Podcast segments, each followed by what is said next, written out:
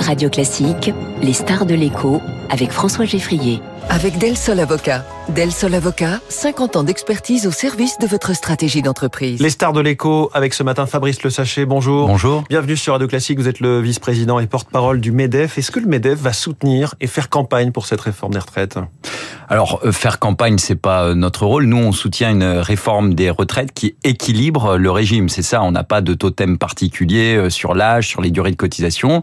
Il appartient au gouvernement de, de, de faire ses choix. Ce qui importe, c'est que à l'issue, il y ait un équilibre financier du régime. Pourquoi? Parce qu'il y a un fait démographique et on change pas le fait démographique. Il est valable pour nous, il l'est aussi pour nos voisins.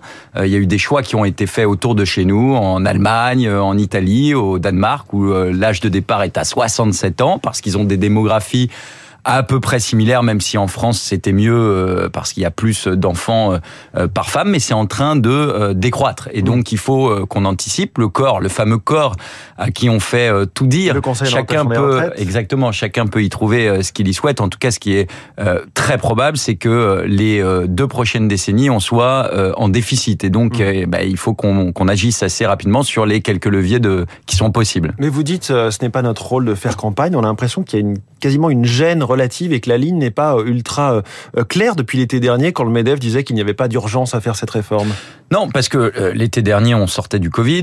Il vous a pas échappé qu'il y a un certain nombre d'entreprises qui ont eu des, des difficultés. Alors, on était mobilisés sur les systèmes, on était sur, sur, les systèmes d'aide. Oui, il n'y a jamais de, de, de, si on peut dire, de, de bons moments, mais il y en a quand même des pires que d'autres. Il faut avoir du discernement et de la gradation. Mais on n'entend pas, par exemple, Geoffroy Roux de Bézieux, le président du MEDEF, depuis l'annonce de la ah, bah, réforme, il n'a pas fait la moindre interview. Parce que je crois qu'il y a quand même des gens qui sont contents de pouvoir dire qu'on n'entend pas le MEDEF. Euh, le président s'est exprimé à de nombreuses reprises. Je vous mets au, défi de trouver une déclaration de sa part qui dit qu'il faut pas faire de, de réforme des retraites. On l'a dit euh, très clairement, on le dit d'ailleurs depuis mm. des années, parce que malheureusement on fait euh, des bouts de réforme. Mm. Euh, il va s'exprimer, j'en suis certain, dans les prochaines dans les prochaines heures. Euh, je vous invite à la conférence de presse du Medef la, la semaine prochaine, mais c'est pas, un sujet. Contre cette pas réforme. Est-ce que le gouvernement là n'aimerait pas On sait qu'il y a un peu d'agacement au sein de l'exécutif. Le gouvernement n'aimerait pas un petit peu plus de soutien pour porter mais nous, on n'est pas euh, dans un soutien ou pas soutien du gouvernement. Nous, on soutient l'équilibre des régimes de retraite. On a fait un certain nombre de propositions. Euh, euh on pourra euh, mmh. les, les, les, détailler sur l'âge, sur l'accélération des, des cotisations, des trimestres de cotisation, etc. Et on les fait depuis des années. On a parlé de temps en temps de capitalisation. On l'entend pas beaucoup dans cette. Pas du dans tout. Cette, pas du tout. C'est à côté, ce qui, est, ce qui est assez piquant, puisqu'on parle toujours des, des, actionnaires qui se gavent dans ce pays, et on refuse refuse euh, ces, ces, ces systèmes-là. Mais bon, c'est pas à l'ordre du jour. Il y a un certain nombre de propositions qu'on a fait sur le cumul emploi-retraite, sur la retraite progressive pour euh, l'emploi des seniors, en tout cas pour lisser les choses.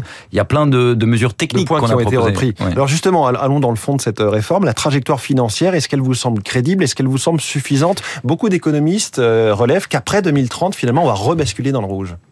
Écoutez, c'est difficile. 2030, c'est dans 6-7 euh, ans. Il y a aussi la démographie de l'emploi, c'est-à-dire le taux d'emploi. Il vous a pas échappé non plus euh, que depuis les années 70, on a un des taux d'emploi aujourd'hui les plus élevés, c'est-à-dire mmh. le plus de personnes d'actifs, euh, de pourcentage d'actifs qui sont en situation mmh. d'emploi, parce que le chômage a baissé. Donc c'est plus de cotisations aussi qui, qui rentrent. il y a la productivité, il y a d'autres leviers. Sur des scénarios où le chômage reste très bas. Oui, c'est pour ça d'ailleurs qu'on dit qu'il faut euh, vraiment euh, y aller, il faut euh, réformer et en tout cas, on aura réglé une partie, on espère la totalité, mais en tout cas une partie du sujet avec ce qui est sur la table aujourd'hui. Et puis il y a aussi d'autres choses, c'est les pensions.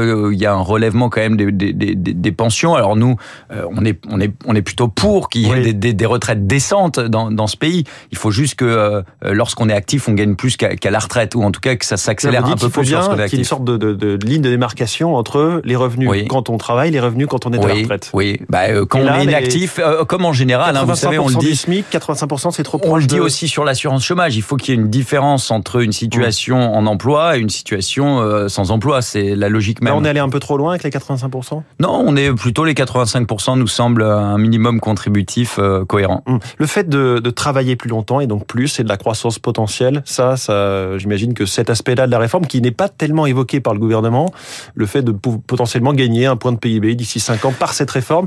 Ça, vous, le, vous, le, saluez? Vous savez qu'aujourd'hui, en Europe, la France, en équivalent temps plein annuel, on est un des pays où on travaille le moins, à peu près 1500 heures, j'ai plus le, le, chiffre en tête. on est quasiment le dernier ou l'avant-dernier.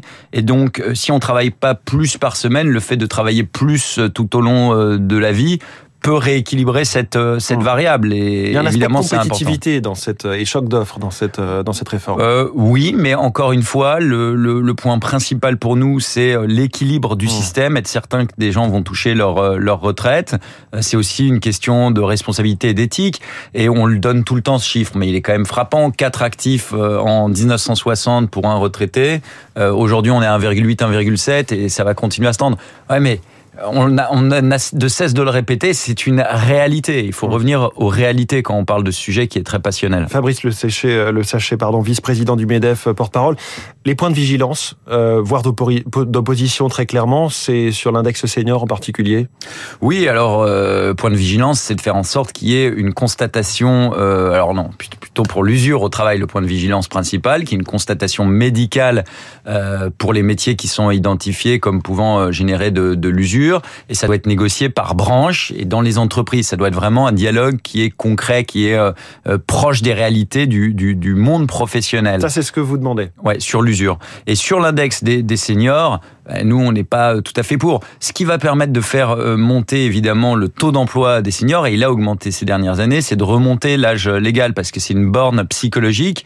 Et donc évidemment, quand on arrive vers 60 dubitatifs là-dessus. Les Français se disent, beaucoup en tout cas dans les enquêtes, se disent si on décale l'âge de la retraite alors qu'on a déjà un taux d'emploi des, des, seniors qui est bas, on va donc en mettre encore plus mathématiquement. Eh ben non, c'est contre-intuitif, mais euh, on a les, les statistiques, c'est-à-dire quand l'âge légal a baissé de 62 à 60 ans, mécaniquement euh, le taux d'emploi des seniors qui est situé juste en dessous de cet âge de départ a euh, baissé. Pourquoi donc, ce que je veux Parce qu'il y a une barrière psychologique, c'est un signal, ça veut dire vous êtes plus euh, bon à travailler à cet âge-là, ce qui est faux. Cet index senior est donc un signal politique ou un signal de pédagogie pour dire la preuve que les entreprises embauchent et, et continuent d'employer leurs salariés euh, Oui, mais il faut encore voir si ces données objectivées. Est-ce que c'est euh, le taux de formation euh, Il faut que ce soit des données objectives et, pas une usine à et pas une usine à gaz. Et la meilleure façon de faire travailler des personnes qui sont proches de l'âge ou qui ont dépassé cet âge, c'est d'avoir des systèmes intelligents de cumul emploi-retraite, de retraite progressive, de sortie en filet. Et puis il y a beaucoup de choses que les personnes plus âgées peuvent transmettre dans l'entreprise. Et nous, on tient beaucoup à la transmission. Euh, pour ça qu'on est aussi très très euh, euh, en, en, push avec l'apprentissage, parce que c'est des hmm. systèmes qui permettent de transmettre dans le milieu de l'entreprise. Mais est-ce qu'il y a une ligne rouge là sur l'index senior, par exemple sur le côté des sanctions? On parle d'un pour cent de la masse salariale quand on ne publiera pas son index. Bah, on verra, il y a un débat parlementaire. On sera attentif à évidemment ce, ce sujet. Alors sur la mobilisation contre la réforme, à quoi vous attendez-vous sur le terrain auprès des, des représentants syndicaux que vous, vous côtoyez dans vos entreprises? Quel est l'état d'esprit? Mobilisation massive, rapide, euh, longue? Euh, Pour le moment, c'est très difficile de le dire. Ça n'a pas euh, beaucoup cristallisé encore, en tout cas dans les entreprises du secteur privé. Il y a eu des annonces, mais c'est principalement, je crois, des entreprises du secteur public. On ne l'a pas dit, évidemment. Nous, on est pour... La raffinerie, quand même, le pétrole. On est pour... oui, oui, parce que c'est un, un chiffon rouge qui est souvent agité. C'est une façon aussi de de, de, de, voilà de, de, bloquer ou en tout cas de tenter de, de bloquer le, le, pays. On est dans une démocratie, chacun a le droit de s'exprimer, euh, les manifestations sont, euh, sont, sont libres. Nous, on préfère que le débat soit euh, apaisé. Euh, on défendra euh, vous les positions du Medef. Alors qu'on a vu en octobre-novembre comment quelques dizaines de grévistes dans des raffineries pouvaient tout d'un coup semer la pagaille pour des millions d'automobilistes. Mais est-ce que vous ne craignez pas ce scénario, mais XXL J'ai l'air tranquille, je sais pas, mais en tout cas, on nous promet, on nous promet toujours le tsunami, tout le temps. Voilà. C'est ça, c'est tous les jours, on nous promet un tsunami en France de quelque chose. De...